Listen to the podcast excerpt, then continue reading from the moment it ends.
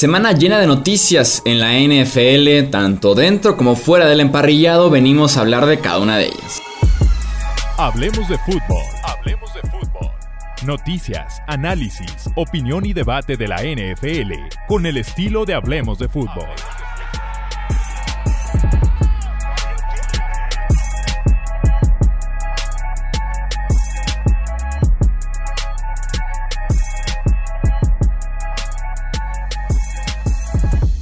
¿Qué tal amigos? ¿Cómo están? Bienvenidos a un episodio más del podcast de Hablemos de Fútbol. Yo soy Jesús Sánchez, un placer que nos acompañen en este ciclo de noticias que no se detuvo en la última semana en la liga, tanto positivas, algunas negativas. Vamos a platicar de cada una de ellas, analizarlas a fondo, poderles encontrar el sentido, predecir qué puede pasar y todo ese tema que tenemos para este episodio. Me acompañan los de siempre, ya los conocen, el buen Alejandro Romo y también Tony Álvarez. ¿Cómo están amigos? Bienvenidos. ¿Qué tal, Tony? ¿Qué tal, Chuy? ¿Todo bien? Muchas gracias. Ahora sí que una semana un poco extraña por noticias algo eh, no peculiares, por así decirlo, pero pues bueno, ahora sí que lo que nos toca cubrir, ¿no? Sí, totalmente de acuerdo. Alex Chuy, Chuy Alex, un placer como siempre. A todos los que nos ven y o escuchen. Eh, pues tal vez estaríamos hablando del preámbulo para el inicio de la última parte de la pretemporada, pero antes de eso, sí surgieron algunas cositas que son dignas, dignas de analizar. Así es, a partir de esta semana algunos novatos ya se presentan al primer training camp. A partir de la próxima semana, ahora sí también veteranos estarán en training camp. Entonces ya terminaremos, se podría decir, tener noticias negativas tal vez fuera del emparrillado y enfocarnos más en batallas de training camp, quién va ganando, quién va perdiendo, pretemporada incluso. Entonces, venga, es el último estirón del off-season. Tenemos la noticia de que sacudió la NFL sin duda alguna. Richard Sherman fue arrestado eh, la madrugada del miércoles cerca de Seattle y se presentaron varios cargos en su contra. Robo, violencia doméstica, resistirse al arresto, actividades maliciosas, además de conducir bajo la influencia del eh, alcohol.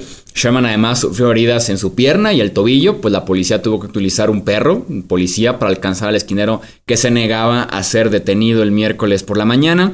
En la llamada al 911 por parte de la esposa de Sherman se escucha lo siguiente, mi esposo está borracho, beligerante y amenazó con suicidarse, fueron las palabras de Ashley Sherman cuando buscó eh, apoyo por parte de los servicios de emergencia en Estados Unidos.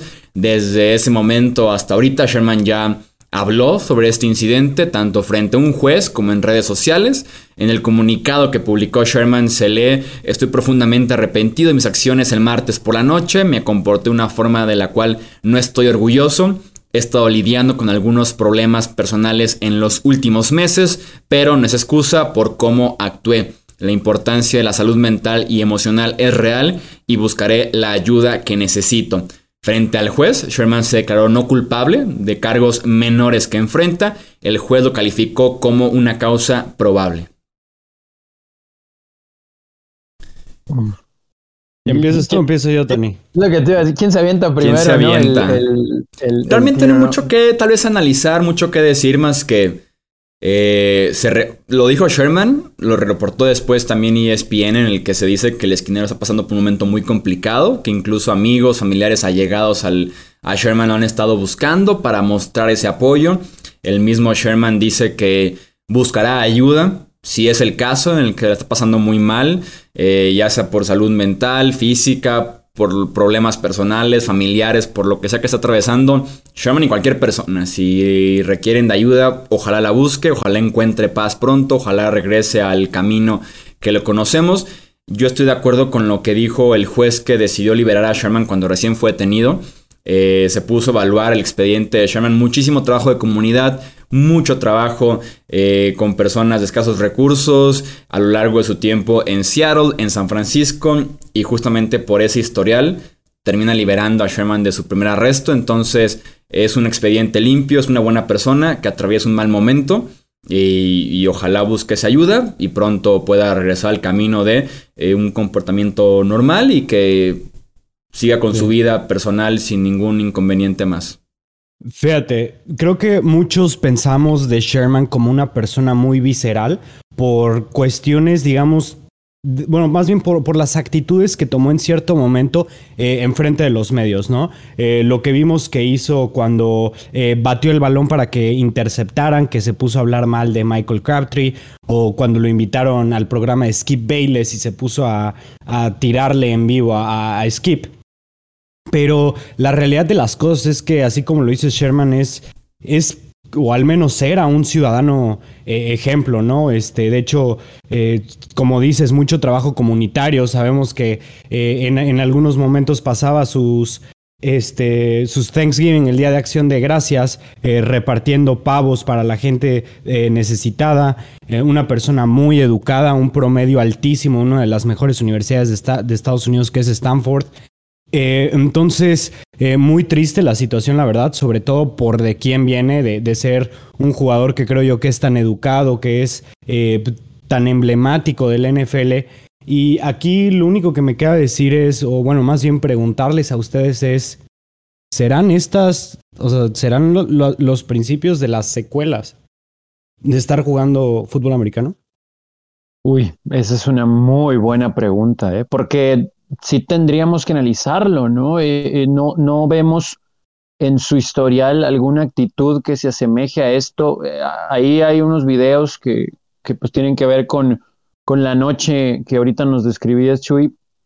Y pues sí, como que nos asusta ver a una persona así, que estamos acostumbrados a ver de una manera diferente, ¿no? Que es verdad que dentro del hype de un juego o de alguna rivalidad vengan comentarios eh, como lo que mencionabas de Crabtree, etcétera, pues es normal con, con Sherman porque es una persona muy apasionada y que, así como se menciona en inglés, ¿no? Que juega con un chip en, en su shoulder, en, en, su brazo, como que con eh, un poquito de peso todavía de que tal vez no fue reclutado de la universidad como debió serlo por el jugador en el que terminó convirtiéndose en el profesionalismo. Tal vez como que todo eso no sé si puede arrastrar ciertos complejos eh, como persona eh, y ya después, como mencionas, con el historial que hay de muchísimos jugadores que a raíz de los golpes del NFL, etcétera, en el deporte presentan este tipo de cosas, pudiera considerarse, ¿no? Ojalá que la ayuda que se le brinde de verdad le, le sirva, porque inclusive, muchachos, él es miembro de la Asociación de Jugadores. Entonces, eh, evidentemente, Sí, sí, sí, o sea, no es un cargo menor el que tiene o, nada más que, es parte de y ya su voz cuenta para muchísimas de las decisiones que se toman en la liga con respecto a los jugadores.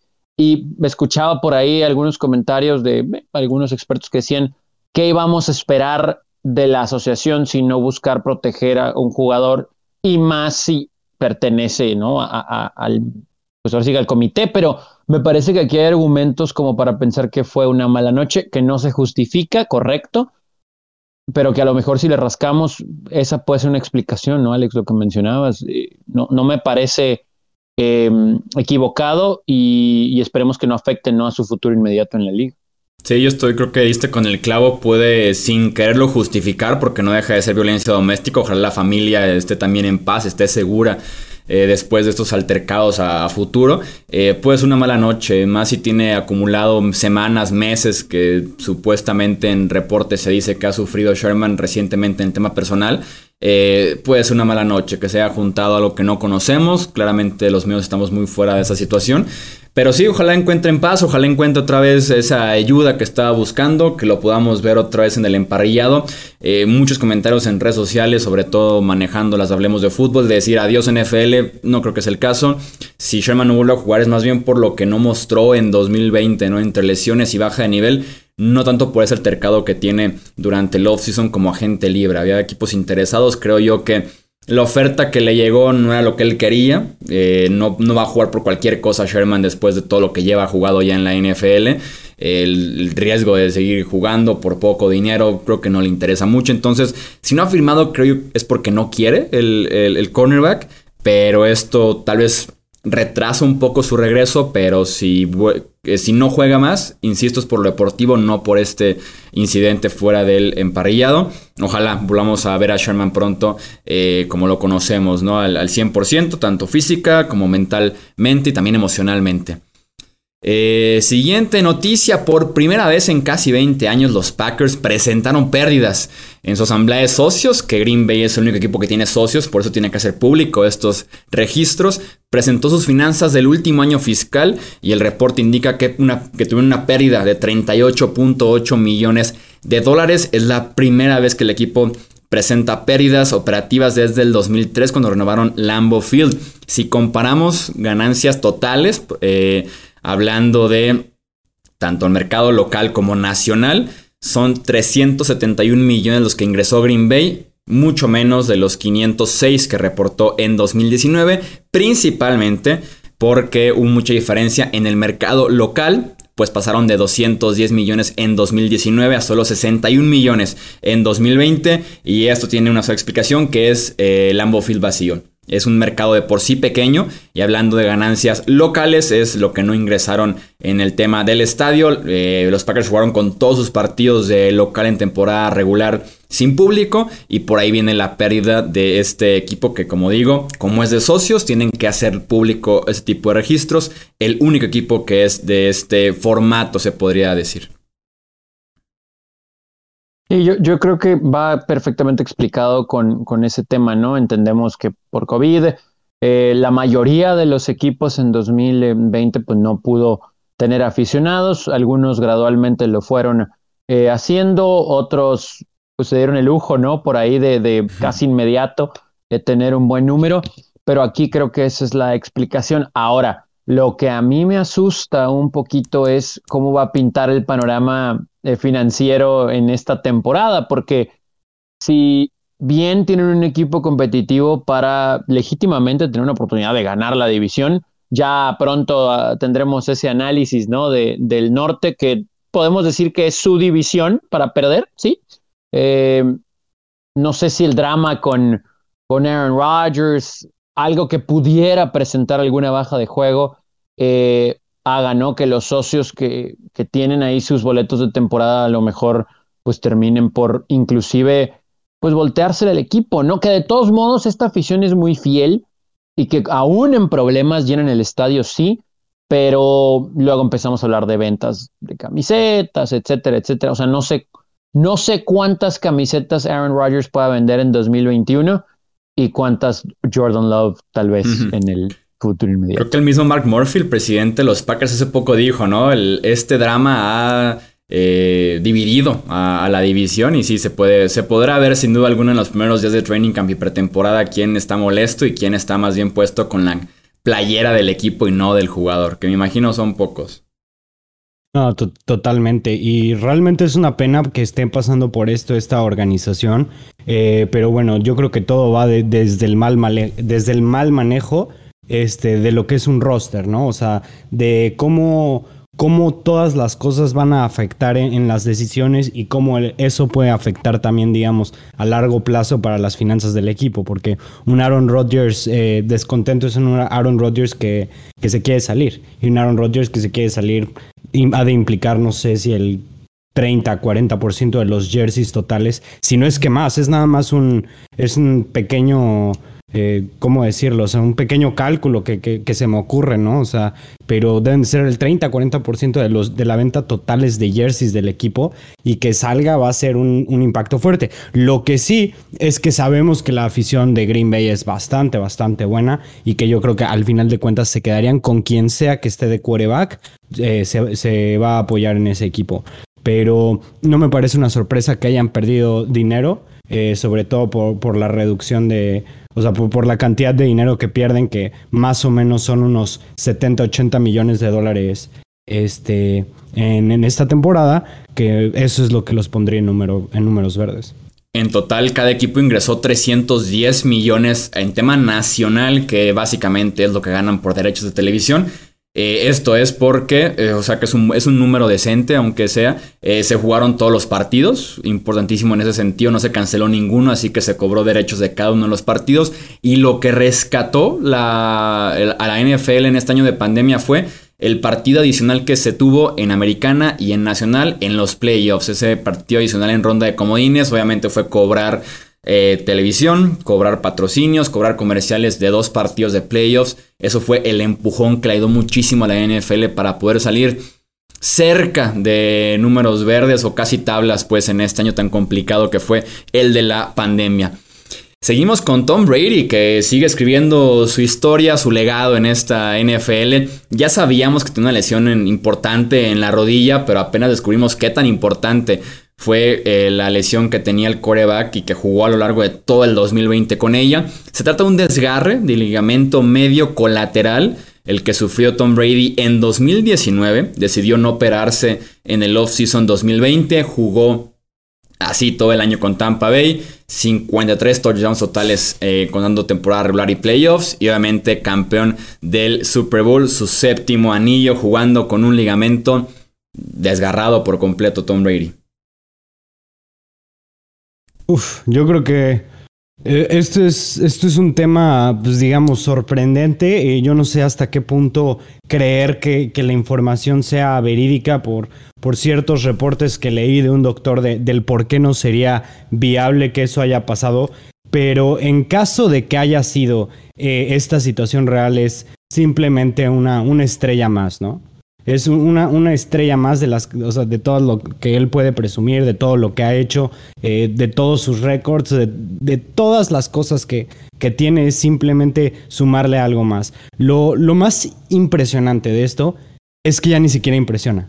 O sea, ya simplemente no, no, no lo sube más, ¿sabes? O sea, ya, ya, ya simplemente no lo, no lo, no puede subir más de, donde está Brady. O sea, es algo impactante que, bueno, una vez vimos a Joe Flaco terminar un partido con, un ACL eh, recién tronado y fue algo que todos nos quitamos el sombrero y dijimos, que, que, que, hay que darle respeto a lo que hizo Flaco, ¿no? Ahora. También como eh, Philip Rivers, ¿no? Que jugó la final de la conferencia americana. conferencia. Completita, con un ligamento anterior cruzado a la rodilla.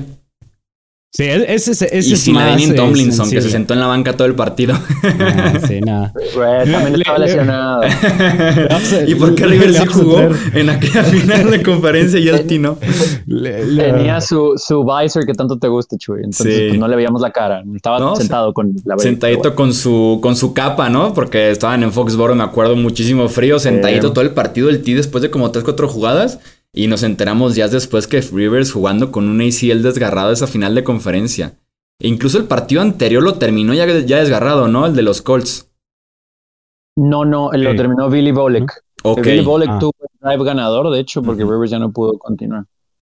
Pero pues tenemos otra leyenda de otro eh, coreback. Ah, oh, exactamente, ¿no? Y, bueno, el, el, ACL sí es, digamos, más necesario que el MCL, pero digo, de todos modos, jugar con un ligamento que hace que la estructura de la rodilla se quede en su lugar y jugar una temporada así parece imposible. Sí, lo es real. Sí. Sí, todo, si, es real, mis respetos completo. Lo que yo leía del analista de médico de NBC es que Decía qué tan importante es el medio colateral. Dice, al final de cuentas los ligamentos se encargan de darle estabilidad a las articulaciones en la rodilla. Menos ligamentos, menos apoyo a la articulación, eh, más factible que pueda venir una lesión eh, a raíz de que la rodilla no está al 100% de todas sus partes. Pues, o sea, sí tiene un riesgo importante Tom Brady jugando de esta forma. Y creo que por ahí va el hecho de que Tampa Bay nunca incluyó a Tom Brady en el reporte de lesionados. Creo yo que son incluso sujetos a una multa tal vez, una investigación y tal vez una multa por no cumplir con el reporte de lesionados como debe de ser, realmente decir al 100% la verdad. Y eso puede afectar en el sentido de si Tampa Bay lo incluía, tal vez los defensivos sabían por dónde ir, ¿no? Porque estaba tal vez a un golpe de Brady de acabar su temporada.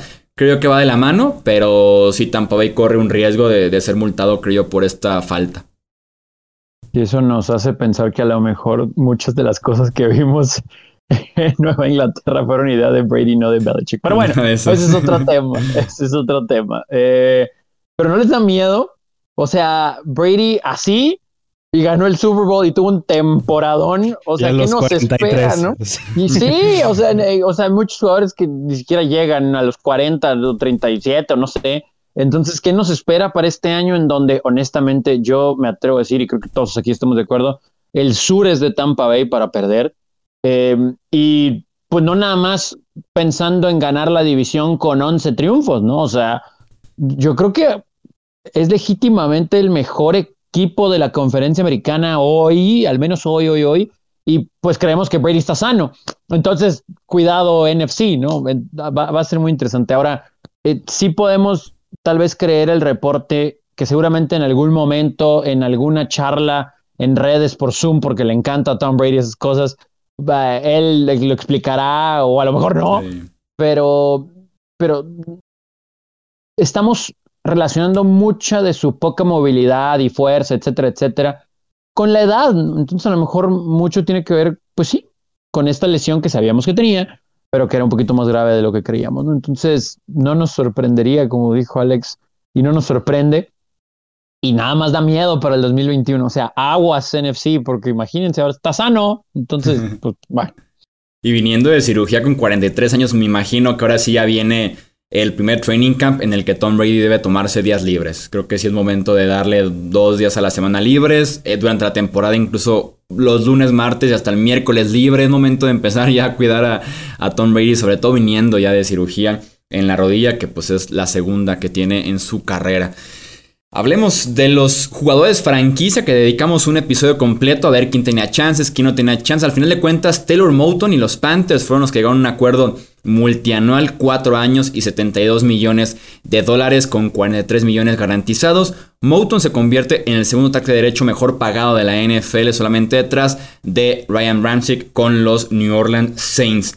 Me da muchísimo gusto que se le dé finalmente el respeto que se merecen los tackles derechos. Antes era el gran mito de tu tackle izquierdo tiene que ser tu mejor jugador de la línea ofensiva y tackle derecho, lo que te alcance a sobrar después de centro o el guardia izquierdo, tackle derecho le puedes invertir lo que puedas, ¿no?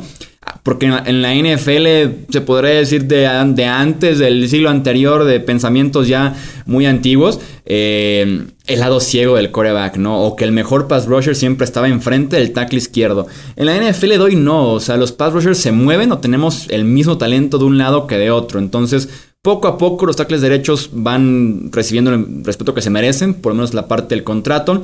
Tenemos, si fueran comparables izquierdos con derechos en salarios, Ramsick, Moulton y Lane Johnson serían 4, 5 y 6, eh, hablando de tackles en general mejores pagados. Me da mucho gusto, bien por los Panthers por amarrar a Moulton, que es su mejor liniero ofensivo, es tal vez su segundo o tercer mejor ofensivo en general. Eh, merecidísimo este contrato y se quedó bajito de Ian Ramsey, que me parece un muy buen precio para Moulton.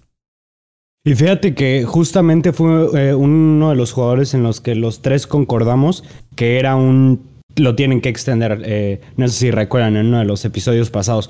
Porque sí, realmente desde que está en la liga ha sido una roca, ha sido uno de los jugadores más sólidos, incluso por toda, digamos, la reconstrucción que ha estado pasando Carolina. Eh, él ha sido, digamos, una de las piezas claves. Entonces, como lo platicamos en ese podcast, hay que darle estabilidad a tu nuevo quarterback, ¿no? Si traes a este...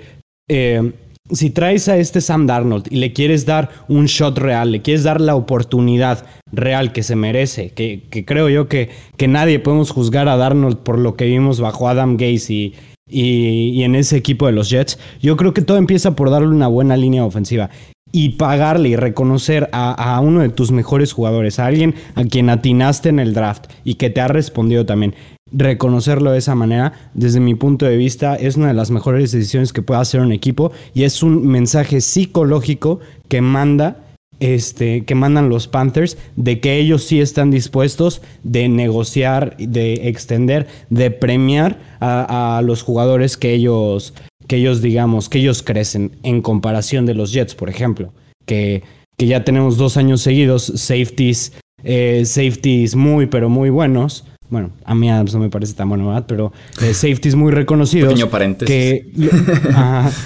que, que, no, no, simplemente no les quieren pagar. Y eso, desde mi punto de vista, me da un mal mensaje al equipo, porque estás diciendo, bueno, estos son jugadores que ni siquiera te estás trayendo de la agencia libre de otros lados, sino que tú agarras. Entonces, me parece un movimiento excelente de parte de los Panthers. Qué bueno que le pagaron tanto, porque Moton se lo merece. yo, yo sí creo mucho en eso del lado ciego para los quarterbacks derechos pero me parece que no le resta, pero para nada importancia al tackle derecho, eh, porque en este caso con un quarterback como Sam Darnold, pues lo que necesitas es tiempo para que tu mariscal de campo decida bien, ¿no? Entonces, tanto lo tienes que proteger donde no está viendo como de donde sí está viendo, porque si la bolsa colapsa, ningún quarterback va a tener el tiempo suficiente, uno, de tomar buenas decisiones, dos, de hacerse de la pelota y de dársela al hombre indicado, ¿no? Entonces, eh, por supuesto, por supuesto, aplaudimos esto. Eh, y obviamente también se envió un mensaje, creo, a que Panteras, al menos en 2021, buscan darle todas las armas y protección, seguridad, etcétera, a Darnold para que pueda tener éxito. No veremos si funciona o no, pero al menos no es un, eh, pues voy a ver qué pasa y, tal vez en el draft consigo algo. Vamos a hacer que esto funcione, ¿no? Y, seguramente saldría más barato eventualmente el mantener a Darnold, pero pues primero tienes que darte cuenta si vale la pena o no. Lo que me sorprende es que no hemos visto a muchos otros, o a ningún otro, por mencionarlo así, eh, extendido, ¿no? Antes de la fecha límite. Que aquí teníamos, eh, sí, en ese mismo episodio que mencionas, Alex, algunas diferentes opiniones, pero todos dijimos más de uno o más de dos y no ha sido el caso. Tal vez la incertidumbre de qué va a pasar en el tope salarial del 2022. O sea, tenemos la idea de que ya no va a bajar porque las finanzas se van a estabilizar con estadios llenos, con un partido adicional en temporada regular, incluso lo que mencionábamos de que ya vamos a tener los playoffs expandidos cada año. Entonces, tenemos la creencia de que se va a estabilizar y que va a crecer el tope salarial otra vez, pero ¿qué tanto? Tal vez es la pregunta, ¿no? Si quieren compensar las pérdidas primero y ahora sí decir, aumentamos poquito porque acabamos de recuperar apenas o se crece normal 10-15%. Tal vez esa incertidumbre pudiera ser lo que llevó a que hubiera tan poca acción en el movimiento, en la fecha límite, perdón, de los jugadores etiquetados como jugador franquicia y que llevó a Mouton solamente a ser el único que extendió, ¿no? Eh, no hay mucho más que agregar. Lo que de Sam Darnold, por ejemplo, es Mouton etiquetado y extendido. Y en el draft fueron segunda ronda wide receiver, tercera ronda a la cerrada, también tercera ronda tackle izquierdo, cuarta ronda running back. Entonces claramente está ahí fuerte la inversión para de una vez por todas sacar el potencial que tiene Sam Darnold. Pasemos al último tema, Big Ben. En 2021 tendremos tal vez la última temporada de Ben Roethlisberger, pero también tendremos tal vez la mejor versión del coreback según fuentes cercanas a Roethlisberger, pues dicen que el coreback está tan motivado y enfocado que la dieta que está haciendo está a niveles del método Tom Brady de alimentación y de ejercicio. El reporte de Ryan Burr, el periodista, agrega que Ben está en la mejor forma física de su vida, según fuentes directas en el campamento del coreback que tiene ya 39 años y lesiones que se acumulan y tal vez está frente a su última oportunidad y tal vez la mejor de todas según Big Ben de ir por un último Super Bowl.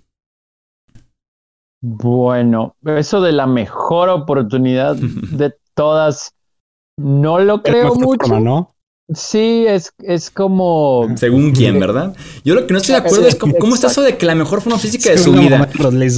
Por más dieta que hagas, no me puedes vender que a los 39 años tenías mejor forma física que a los 25, ¿no? O sea, por más dieta que hagas, es imposible esto de la forma física, la mejor de tu vida. Y esto aplica para Big Ben y para todos los que tengan arriba de 30 años. Y, fíjate que. Es más delgado, ¿no? exacto.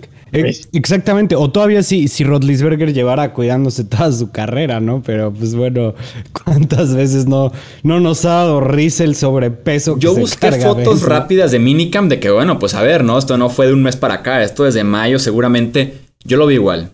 No los peores momentos de Big Ben, pero la temporada pasada yo lo vi igual, con su jersey de Minicam, sin shoulders. Esto es lo que puedo agregar sobre Big Ben. Sí, es que una cosa es que esté sano, que no tenga problemas de lesión ahorita, eh, pero pues digo, con todo respeto, saludos a Big Ben, que nos cae bien, pero pues bueno, pues siempre va a tener la papada, ¿no? Entonces, eh, y, a lo mejor ahí la pancita. Eh, entonces, bueno, una cosa es que se haya metido al gimnasio, haya tenido dieta, pero, pero no sé, ahora, con todo respeto, con todo respeto, tal vez él pueda tener una muy buena temporada él. Pero yo no, honestamente, yo no sé si los Steelers se van a meter a playoff. O sea, se van a luchar por el último lugar de playoff, pero ya, insisto, lo vamos a analizar en su momento. Pero a simple vista, tal vez podemos debatir que la división es morada o café, pero creo que eh. no podemos decir que es amarillo y negra, ¿no? Y eso luego empezamos a involucrar a otros equipos de otras divisiones y dices, ah, caray, pues a lo mejor Steelers ganan 10, pero a lo mejor no le alcanzan, ¿no? Muy, muy probable, ¿no? Y bueno, creo yo que es, es, importante añadir en este punto pues lo de Melvin Ingram, ¿no? O sea, que qué tanto pues puede, puede ser un, un, factor que, o sea, digamos, es mejor que, que Bob Dupree, no creo, ¿verdad? No. Yo creo que, o sea, yo creo que Melvin Ingram en su prime puede que se acerque a lo que, a lo que es Bob Dupree ahorita que está en su prime, pero ya, ya pasó tiempo tiempo de eso, ¿no? Entonces, eh, pues siento, a mí no me gustó en, lo absoluto la agencia libre de los Steelers. Se deshicieron de su línea ofensiva entera en el draft, fueron por un corredor en vez de intentar arreglar esos problemas y pues realmente, como lo dices, ¿no? O sea, bueno, al, menos tienen a Mike Tomlin, que el único head coach actual que no ha tenido una temporada perdedora, que es bastante bastante, digamos, o sea, que es un mérito bastante grande, pero tampoco los veo como un equipo que, vayan a llegar muy lejos, ¿no? Creo yo que este año, cuando, incluso cuando iban 11-0, nadie se los creía. O sea, todo el mundo era así de, nada, se les va a caer el teatrito. Y, y terminaron perdiendo que seis de los últimos siete partidos o cinco de los últimos seis, ¿no? Sí, yo, yo, contando el playoff. Yo nada más para cerrar con, Big Ben, aunque sea me intriga ver su forma física y verlo ya un año y medio después de haber superado el codo, que eso claramente tuvo que ver su temporada 2020, que se le acabó el brazo conforme llegamos al final del año. Me intriga aunque sea ver a, ver a Big Ben en ese sentido. Y ya mencionaba lo de Melvin Ingram, que llegó a un acuerdo este defensive end por un año con los Steelers, apenas 20 partidos jugados en las últimas dos temporadas, incluyendo 7 en 2020. Ha estado muy acompañado de las lesiones. Creo yo que incluso Melvin Ingram ni siquiera es mejor que Alex Highsmith, el jugador de segundo año que entró en lugar de Bob Dupree y que jugó bastante bien, siendo como esa, ese segundo detrás de TJ Watt, haciendo dupla por ahí. Jugó bastante bien Alex Highsmith, lo cual me lleva a pensar que tal vez Ingram vaya a jugar más bien en la defensiva terrestre en los primeros downs y después Highsmith entre a llegar al coreback, que es donde jugó muy bien el año pasado y que Ingram lleva rato sin mostrar esa buena versión como pass rusher, Tony. Tú que lo conoces bien. Sí, sí, nueve años en Chargers, pero por algo no hubo ni siquiera un ofrecimiento, ¿no? Real, así importante de, de Chargers. Se mencionaba que hubo interés mutuo, no sé hasta qué nivel, de Kansas City y Miami, pero sí me brinca que en su primera visita a Pittsburgh, en menos de 24 horas ya haya un acuerdo, y me parece que eso habla también mucho de la necesidad de Pittsburgh de que eres hombre con experiencia, sabes cómo se mueve esto en la liga, necesitamos uno así, que tiene lesiones en los últimos años, que siempre han acompañado en su carrera, porque también es una realidad, o sea, no es, digo, en los últimos años han sido unas que lo han marginado de los emparrillados, pero de verdad desde que arrancó su profesionalismo ha tenido problemas de esos que le han impedido una consistencia y constancia junto con en teoría, el que iba a ser su pareja eh, matona, por llamarlo así, cazacabezas, con Joey Bosa, pero pues, los dos han tenido problemas de lesiones. O bueno, tuvieron cuando estaban juntos. Y ahora, después de esos nueve años, en un equipo de Pittsburgh con una defensa que simplemente se puso menos buena, por decirlo así, que en el año anterior, y le, le llega con mucha responsabilidad esta firma, veremos qué tanto impacto puede tener. Cuando su mejor juego es la presión al mariscal de campo, pero ese juego ha venido a la baja por la edad y lesiones, pues es un problema, ¿no? Porque ahorita mencionados del juego terrestre, pues va a contribuir, pero un impacto real en esta defensa de, Steelers no, no le veo teniendo, ¿no? Es, híjole, es más necesidad mutua, ¿no? De, de tener el equipo y Steelers un veterano que sabe cómo se mueve esto pero si en la semana 7 resulta que hay un reporte de que va a estar fuera tres semanas más, eh, pues no, no, no, no. Sí, no, no, va a sorprender a nadie. Y yo creo que con, con o sea, sobre todo con el nivel, eh, digamos, donde es muy notable es en la producción que ha tenido Ingram, ha bajado drásticamente sus números, sobre todo de capturas, porque bueno, tuvimos temporadas de él con, con doble dígito de capturas, pero pues ya es algo que no vemos, ¿no? Digo, en algún momento pudimos llegar a pensar que podían ser una pareja casi tan buena la de Bosa con Ingram como la de como la de ¿cómo se llama? como la de Ware con Von Miller, ¿no? O sea, en, algún punto estaban, digamos, eh, a ese, a ese nivel. Eh, se mm, estaban manejando. la idea. Si mal no recuerdo, la temporada pasada incluso Melvin Ingram hizo un Jadevon Clowney, ¿no? ¿Saben lo que es un Jadevon Clowney? El golpazo de. No, no, no, no.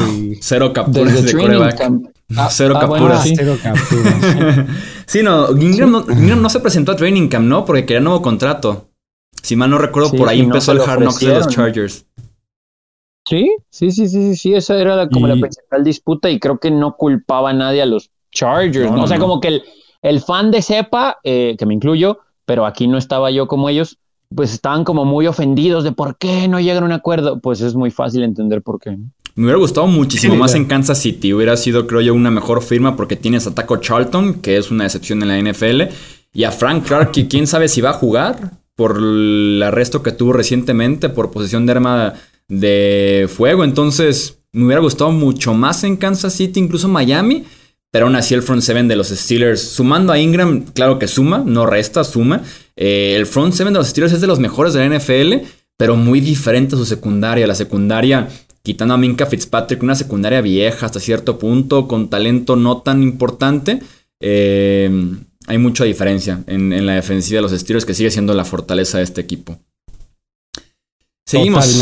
Seguimos entonces. Últimas dos noticias rápidas. Ted Ginn anunció su retiro de la NFL después de 14 temporadas con Dolphins, 49ers, Panthers, Cardinals, Saints y los Bears. Anotó 40 touchdowns totales y también el tackle defensivo David Onyemata de los Saints, suspendido 6 partidos por violar la política de sustancias ilegales para mejorar el rendimiento. Rapidísimo un comentario de volada. Ted Jean, fíjense, yo siento que nunca, nunca explotó eh, lo que se tenía pensado que iba a hacer. Sin embargo, siempre fue, siempre tuvo una producción que hacía que equipos lo quisieran tener en su roster, ¿no? Digo, bastante curioso pensar que un jugador que en algún momento se consideró como un bust termina teniendo una carrera de 14 años en la NFL. Y sobre Onyemata, pésimas noticias para los Saints. Es uno de esos jugadores que son extremadamente sólidos, muy productivos también, que no tienen el reconocimiento que merecen y que les va a pesar bastante a los Saints. Terminó siendo confiable hasta cierto punto porque no cualquiera juega 14 temporadas en la NFL. Lo que yo revivía en Twitter y también publicamos un video para miembros aquí en Hablemos de Fútbol es este el drama que se hizo por el pick de los Dolphins en aquel draft del 2007 porque la gente quería a Brady Quinn y los Dolphins optaron por Ted Ginn. Fue una alerta total en Miami porque optaron por el wide receiver que no tenía experiencia en corrido de rutas, en manos, en productividad, simplemente sabía ir largo en Ohio State. Y al final de cuentas, Ted Ginn tuvo mucha mejor carrera que la que tuvo Brady Quinn en la NFL. Eh, y solamente para agregar sobre. ¿qué, vas a decir primero de Quinn, Alex? No, no, de, de, de Ginn, de Ginn Jr. Este, ah, yo creo que es el único receptor que he visto en mi vida que jugó 14 temporadas y nunca pasó de las 60 recepciones. No, no. De, hecho, sí, no. Tuvo, creo, que su mejor estadística es la de las 14 yardas por recepción que tuvo en promedio. Te habla de su tipo de rutas, porque sí, ¿no? El tipo para producirte como un número uno, número dos o hasta número tres, pues no. La realidad es que, es que no. Y sobre Onyemata rápidamente, ojo con la defensiva de los Saints, porque en esta agencia libre se fueron Malcolm Brown y Sheldon Rankins en la misma posición. Ahora Onyemata está suspendido. Trey Hendrickson, defensive end, también se fue en la agencia libre. A ver si no la pasa mal esa defensiva de Nueva Orleans después de tres temporadas muy buenas como unidad completa. Hasta aquí llegamos entonces con este episodio del podcast de Hablemos de Fútbol. Recuerden suscribirse si están aquí en YouTube, dejar su like, su comentario y si están en formato de audio, también suscribirse, dejar por ahí un review si los permite la plataforma, que nos ayuda muchísimo para poder seguir creciendo. En nombre de Alejandro Romo, Tony Álvarez, yo soy Jesús Sánchez, hasta la próxima. Gracias por escuchar el podcast de Hablemos de Fútbol. Para más, no olvides seguirnos en redes sociales y visitar hablemosdefutbol.com.